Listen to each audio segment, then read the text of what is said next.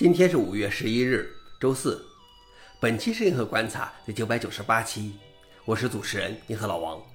今天观察如下：第一条，Roblox 不但不支持 Linux，还屏蔽了 Wine。多人游戏 Roblox 没有 Linux 原生版本，但之前可以通过 Wine 在 Linux 上运行。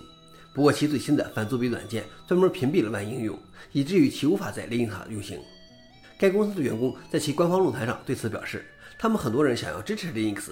但支持 Linux 的成本太昂贵，Linux 桌面至今还不是一个已经证明了自己的游戏平台，而使用 Wine 运行它的用户太少，以至于留下让作弊者利用的口子就更不值得了。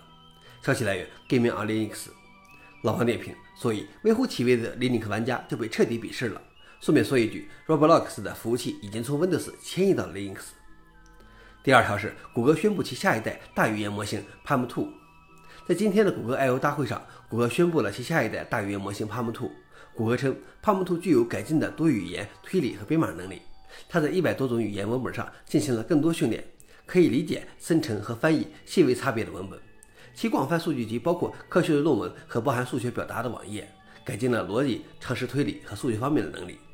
它还在大量公开可用的源代码数据集上进行了预训练，擅长 Python 和 JavaScript 等流行的编程语言。Palm 2有四种大小，这使得它很容易部署到各种使用案例中。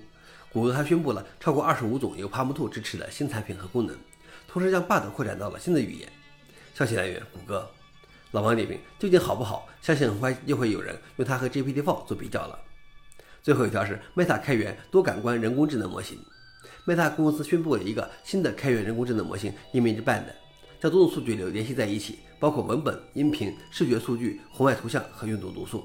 该模型目前只是一个研究项目，还没有直接的消费级或实际应用。但他指出了生成性人工智能系统的未来，可以创造沉浸式多感官体验。像杜易、Midjourney 这样的人工智能图像生成器，可以将文本与图像关联起来，从而生成图像；而 Image Bad 可以给人工智能更多的感官，从而产出更丰富的可能用例。消息来源：Work。老王点评：坚定支持开源的 Meta AI。总之是先掀了桌子再说。